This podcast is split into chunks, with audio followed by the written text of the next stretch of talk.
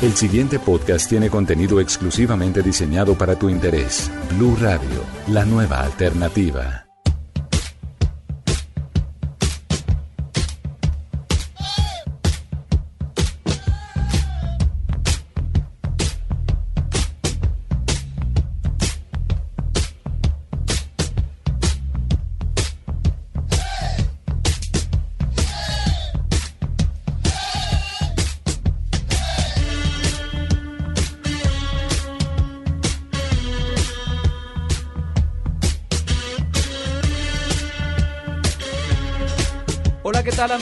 Hola a todos, bienvenidos a una emisión más de La Caja de los Cómics, el espacio de Blue Radio en el que hablamos de cine, de cómic, de ñoñadas, de todo el tema geek, de todo esto que nos saca de la monotonía del día a día y que nos lleva a mundos más felices, a mundos donde todo es posible. Hoy estamos arrancando la tercera temporada de la caja de los cómics gracias a ustedes porque les ha gustado la carreta que hablamos y pues la idea es que les siga gustando y que sigamos hablando de todos estos temas que nos apasionan. Estamos escuchando una canción que se llama em, Rock número 2, si no estoy mal, de Gary Glitter.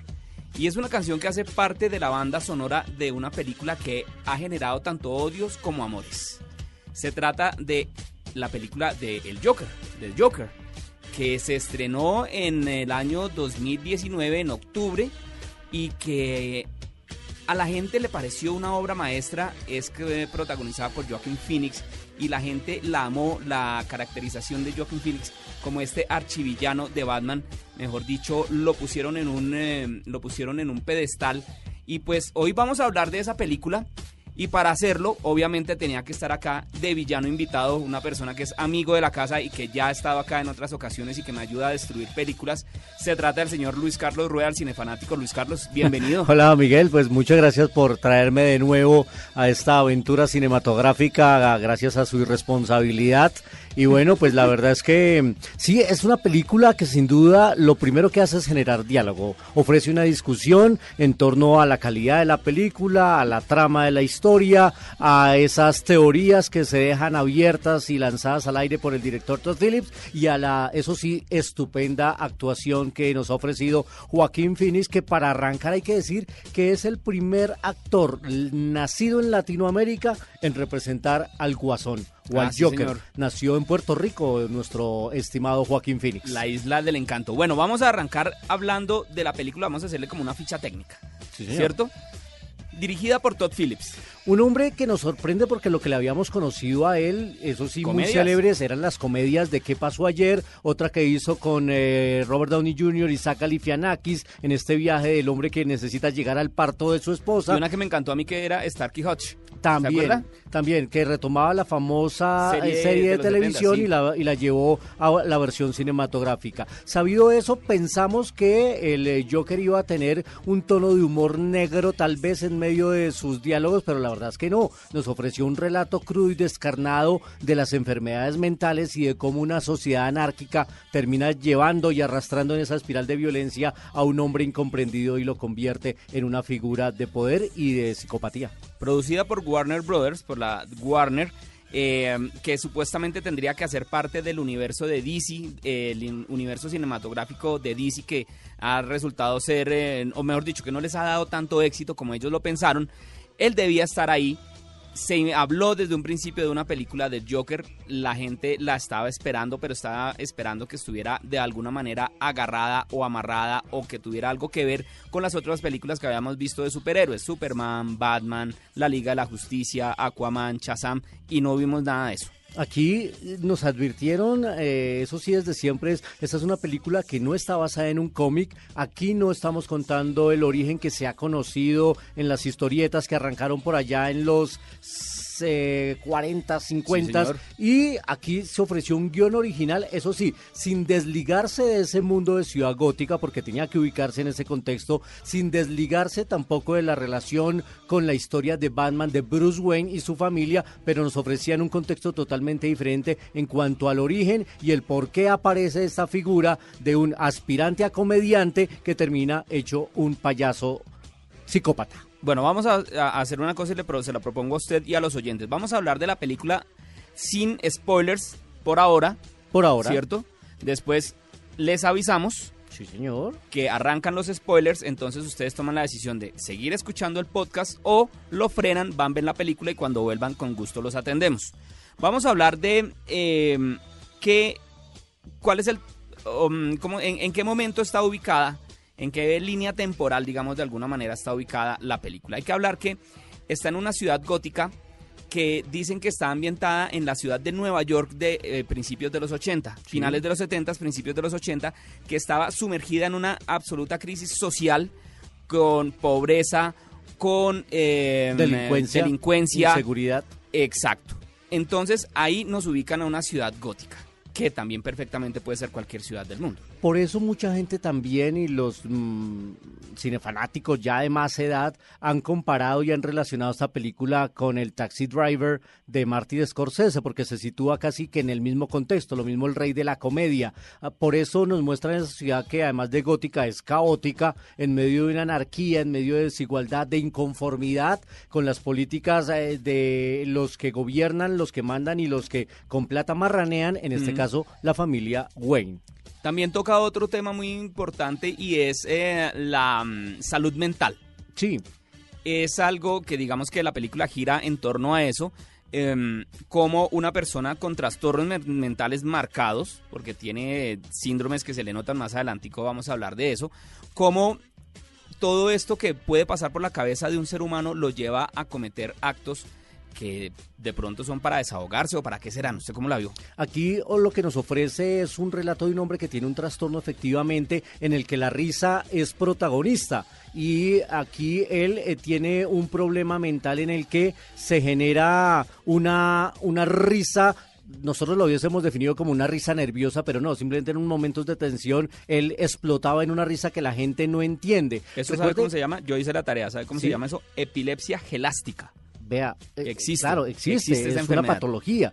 Recuerden que cuando nos contaron la historia de Batman y Guasón en la película de Tim Burton, el personaje que hace Jack Nicholson, él tenía un accidente y su cara quedaba deformada, pero con forma de sonrisa. Aquí no le deforman nada, simplemente su condición patológica de esta carcajada eh, impro- no improvisada, sino espontánea que tiene el personaje y que la gente no entiende y que por eso la gente se burla, lo agrede, lo golpea, lo violenta y él después termina encontrando en la violencia de respuesta un equilibrio en su vida, algo así como un balance moral. una persona que vivía con su mamá, una persona adulto que vivía con su mamá buscando también como cuidarla a ella y como buscando también la aceptación de ella aparte de la aceptación de todo el mundo. Pero además una mamá que tiene también un desorden, tiene una patología de, de, de- ella estaba enamorada de su ex jefe, que es en este caso el señor Wayne. Esto no es un spoiler, No, sino no. un detalle de la película. Y ahí empiezan, eso sí, a ofrecerse unas teorías que más adelante estaremos conversando en la zona eh, libre de, de spoilers. Me parece que eh, todo ese entorno del joven protegido, que después vamos a analizarlo también con otras películas, que intentaba eh, ofrecerle un entorno ligeramente libre de contaminación a su madre, que después termina él eh, eh, explotando y detonando una violencia malsana para muchos, termina sin duda haciendo referencias a otro tipo de películas de las cuales también vamos a hacer alusión acá en esta caja de los cómics. Sí, señor. ¿Por qué no hablamos un poquitico del Joker, pero el Joker de los cómics, ya que estamos hablando de eso? Es un personaje archirrival, el archienemigo de Batman, que apareció en las páginas de los cómics en 1940, creado, basado en, en el personaje de Bob Kane, obviamente, y de Bill Finger, pero fue creado, dicen que por Jerry Robinson.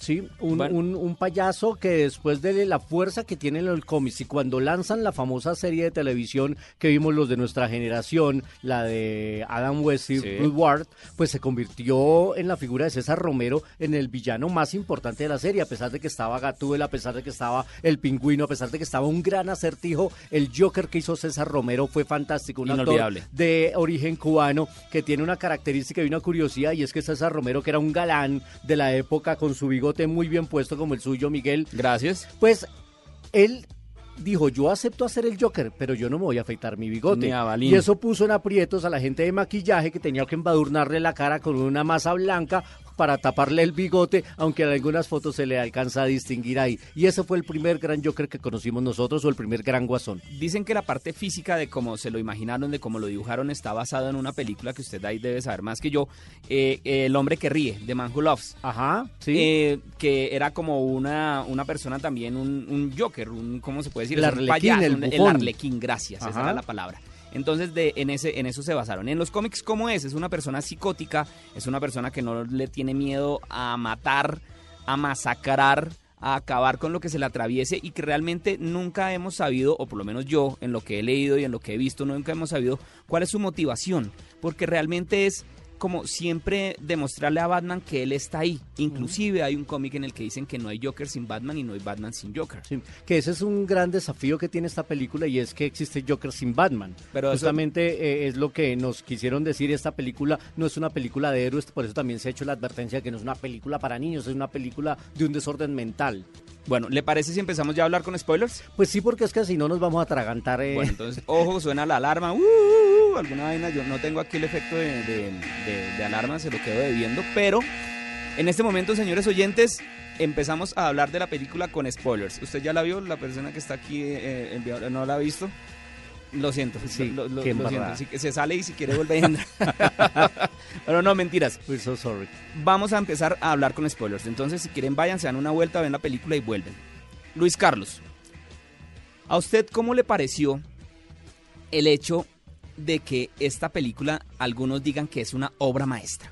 Me parece exagerado, muy generoso y hace parte de la euforia que genera la, eso sí, muy estupenda actuación de Joaquín Phoenix. La gente sale comentando la película, la gente sale eufórica, la gente sale conmovida, sin duda es una cinta. Cuando yo la vi, claro, de hecho se dice que en la muestra de Venecia, cuando la mostraron, hubo ocho minutos de ovación de pie para la película y para la actuación de Joaquín Phoenix. A mí, en lo personal, me parece una buena película con una historia que sin duda cautiva, que ofrece un diálogo y una discusión, pero no me parece una obra maestra, ni mucho menos lo mejor del año. Obviamente, yo eh, ponía en mis redes sociales, si uno quiere atreverse a decir que esta es una obra maestra, atrévanse a ver primero o, busquen cómo ver películas como ah, Taxi Driver, que me parece que hay que verla, la película de Michael Douglas también, Un día de furia, que es la, también la de un ciudadano que se enloquece en un momento y empieza a pelear contra el sistema y termina disparándole a todo mundo. También ofrecía yo la posibilidad de que vean Elephant de Gus Van Sant, que nos narra eh, la famosa y terrible masacre de Columbine, que después se hizo el documental Michael Moore. Y para nuestro caso local, Miguel, yo cuando veía Joker, inmediatamente se me vino a la cabeza Satanás la película de Andy Weiss basada en la historia de Campo Elías, este eh, psicópata que mató un grupo de personas en el restaurante de Poseto que tenía un desorden mental, que había llegado, como decimos nosotros, rayados de la guerra de Vietnam que tenía unas habilidades, pero que tenía un problema psicológico con su vida, con su madre, con las mujeres de las que se enamoraba y lo despreciaban, y terminó encontrando, al igual que el guasón, matando a la gente, una paz interior. Y hay una similitud en eh, eh, cómo, y aquí como ya estamos en zona de spoilers, cómo Campo Elías, antes de cometer todos sus asesinatos, va y mata a su mamá. Y aquí el Joker también mata a su mamá, casi que liberándose de la culpa, casi que pidiéndole permiso. O sea, me voy a volver un loco, yo prefiero que usted no vea eso.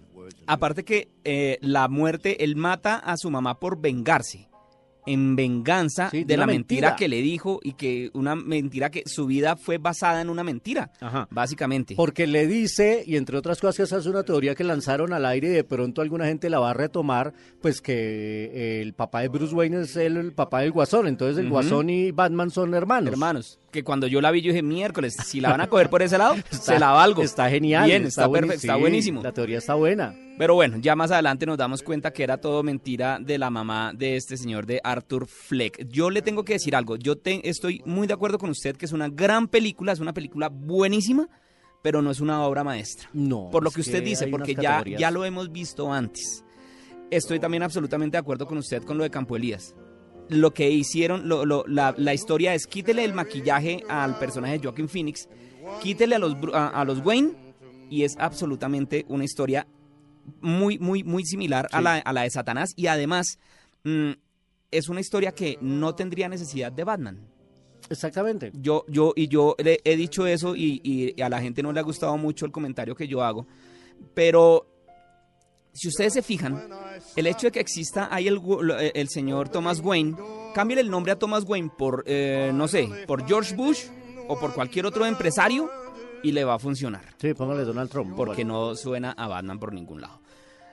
La referencia a Batman, ¿cuál es? Cuando a la salida del teatro otra vez vemos cómo matan a los Wayne y cómo queda Bruce Wayne, eh, cómo queda Bruce Wayne huérfano.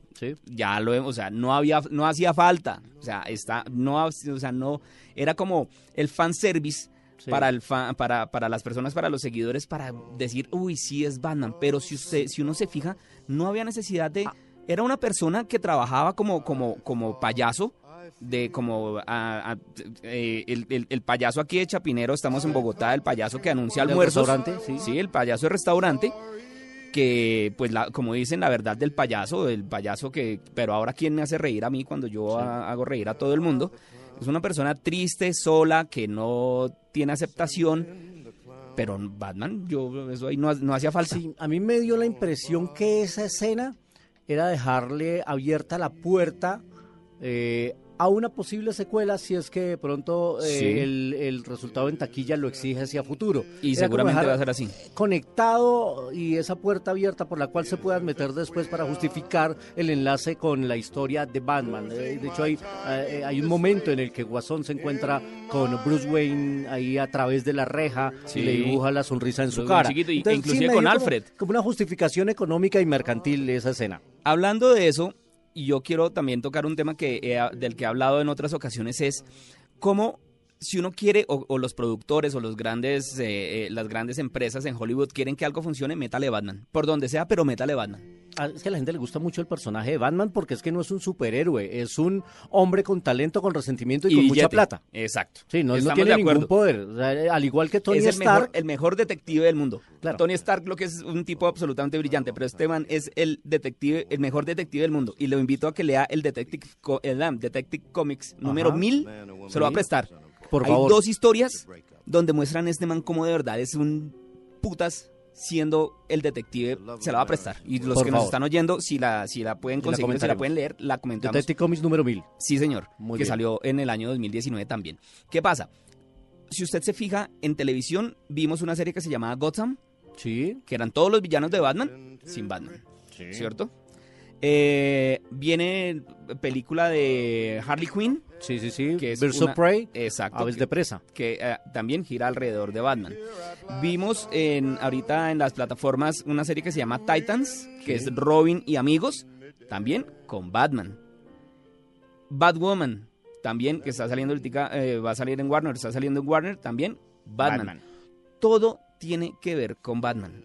Y no, es, no está mal no, además eh, están aprovechando el auge y el boom de los 80 años del personaje, del cual se han hecho convenciones, se han hecho celebraciones en todo el mundo, ediciones especiales. Ustedes han estado en muchas celebraciones, sin duda es un personaje que gusta, que se ha llevado muchas veces a la pantalla, que lo han representado muchísimos actores, además de Adam West, lo hemos visto en el cine con Michael Keaton, con Val Kilmer, con George Clooney, con Christian Bale, con Ben Affleck, que a mí en lo personal me gustó, a mucha gente no, pero a mí yo sigo defendiendo el Batman de Ben Affleck. Yo le digo, Ben Affleck fue un muy buen Bruce Wayne, pero un muy mal Batman. Y ahora vamos a, ver el adefesio de Robert Pattinson, pero pues dejo el, eh, abierta el compás a ver qué nos van a ofrecer. Pero vamos a ver con qué salen, Yo ya dije, no, por favor, no me hagan esto. Bueno, entonces volviendo al cuento del Joker, lo tenemos, tuvimos una muy buena película. ¿Usted qué cree? ¿Que sí van a hacer segunda parte?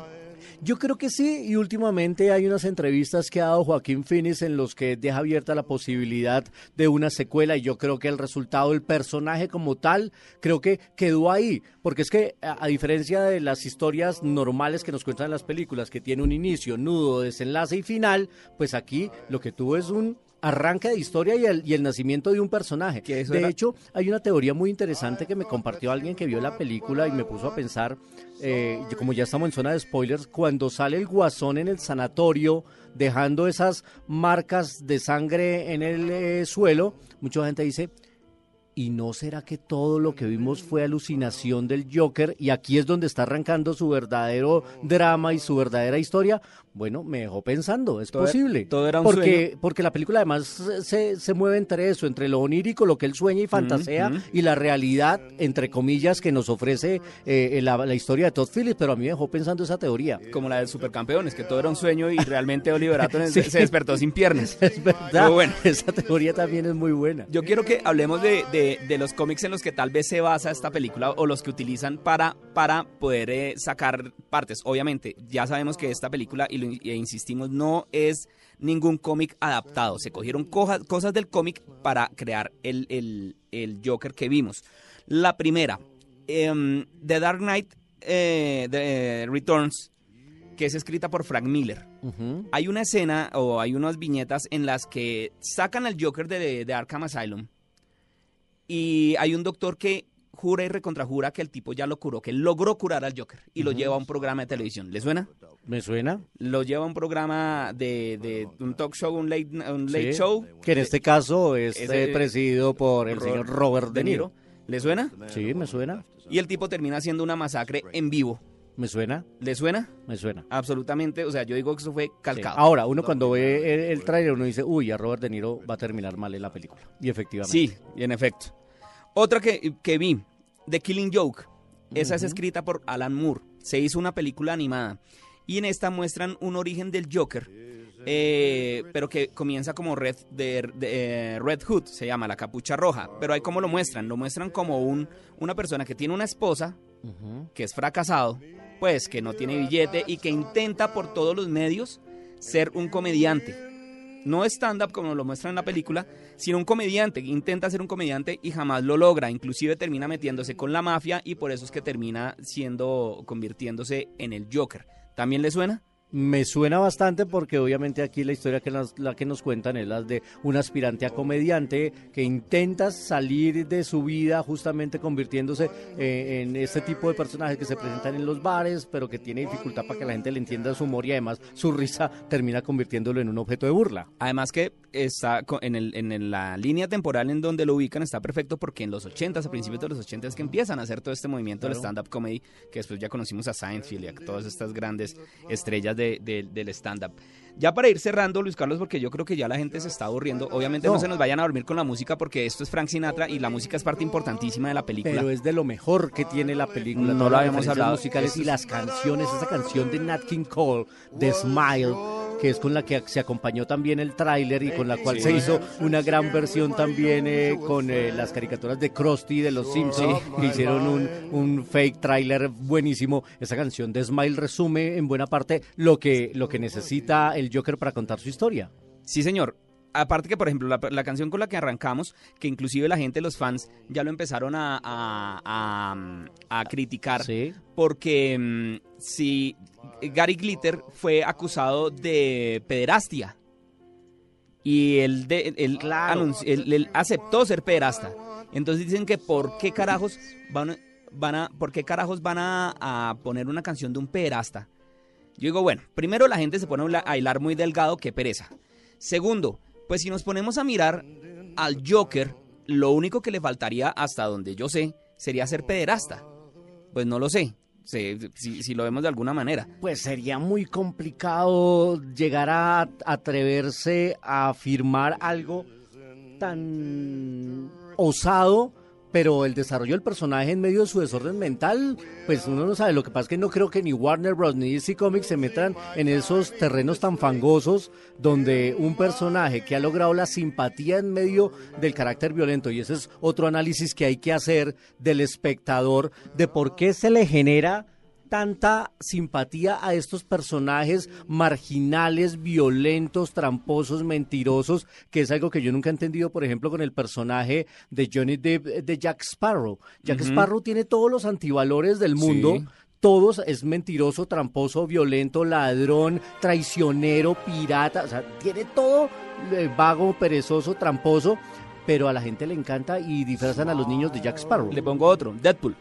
Deadpool. Es un antihéroe, absolutamente antihéroe, para mayores, pero he visto niños de 5 años disfrazados de Deadpool. No, aquí la gente todos son felices disfrazándose de, de los personajes de la casa de papel y son los ladrones. Ahora, Independientemente de su motivación, son los ladrones criminales. Pero mire, yo, lo, yo lo, lo, decía y lo publiqué alguna vez en la caja de los cómics y también se me vinieron encima. Pero póngale cuidado a esto.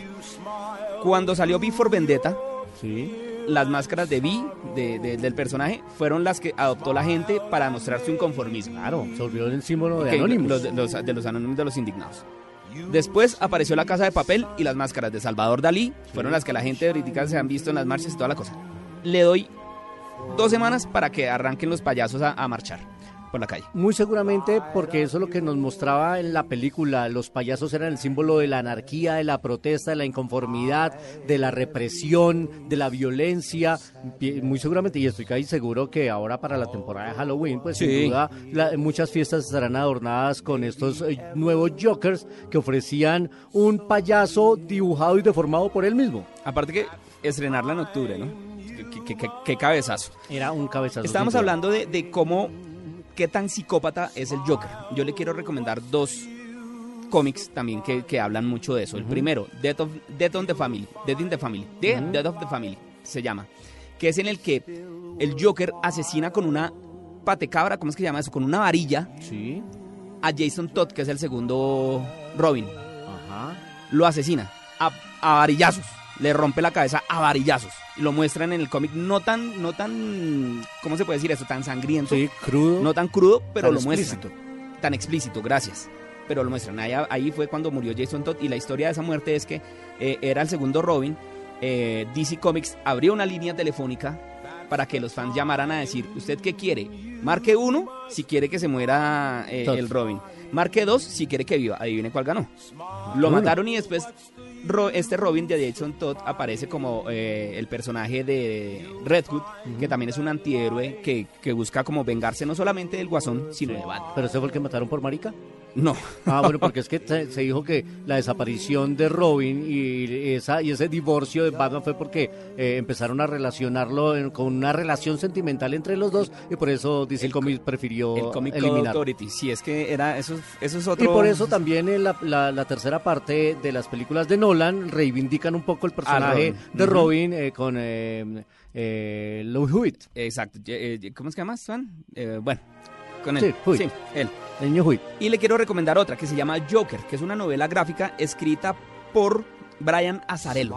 esa, esa muestra a un Joker que es como gángster y como por medio de la sangre logra otra vez hacerse su posición dentro del mundo, dentro del bajo mundo de Ciudad Gótica, matando a cuanta persona se le atraviese, pero esa sí es absolutamente gráfica gráfica, gráfica, hermano. O sea, se la quiero, también se la voy a recomendar y se la va a prestar. Por favor. yo tengo yo lo, se lo juro que lo devuelvo. No, fresco. Uno, dicen, dicen y los oyentes saben que uno no debería prestar ni libros, ni CDs. Ni, CDs, ni, discos. Y, ni, y ahorita, bueno, los cómics. Pero no hay problema porque yo al señor Luis Carlos lo, lo quiero mucho, entonces yo lo voy a prestar. y sabe dónde trabaja. Y sabe dónde trabaja, además. Pues sí, viejo Luis Carlos, ¿alguna vaina para cerrar ya aquí el tema de Joker? Eh, no, la, la invitación es a los que la han visto, que la sigan recomendando, que la sigan comentando, que la sigan analizando, comparando con otras películas. Si pueden, busquen en las plataformas que estoy seguro que la encuentran, o en videotiendas o en las discotiendas. Busquen eh, Taxi Driver, que es una gran película. Busquen Días de Furia.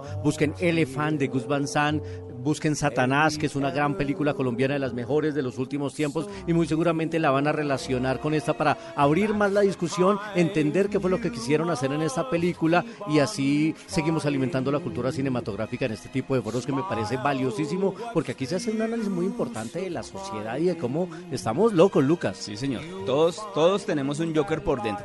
¿Estoy de acuerdo con usted? Señor Rueda, ¿redes sociales? Sí, señor, arroba soy cinefanático y arroba Luis Carlos Rueda en Twitter y en Instagram Luis Carlos Rueda con K. De acuerdo, Luisca. Yo soy Miguel Garzón, ustedes ya lo saben, me pueden seguir en arroba la caja de los cómics en Instagram. No se les olvide darle like, compartir este, este podcast si les gustó. También no se les olvide ir a cine porque ahí todo es posible y como dice Luis Carlos, nos vemos en el cine. Hay que leer, no se les olvide que todas estas historias que estamos viendo en la gran pantalla nacieron de una hoja de papel, de un lápiz y de, de una idea de alguien que escribió y de alguien que dijo yo se la dibujo. Por favor, lean, vayan a cine, sigan ñoñando larga vida prosperidad y que la fuerza los acompañe. What's the use of crying? Find that life is still worthwhile if you.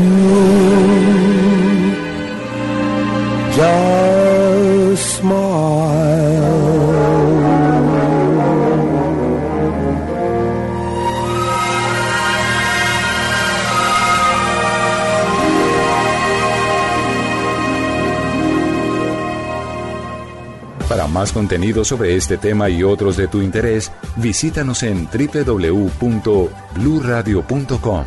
Blu Radio, la nueva alternativa.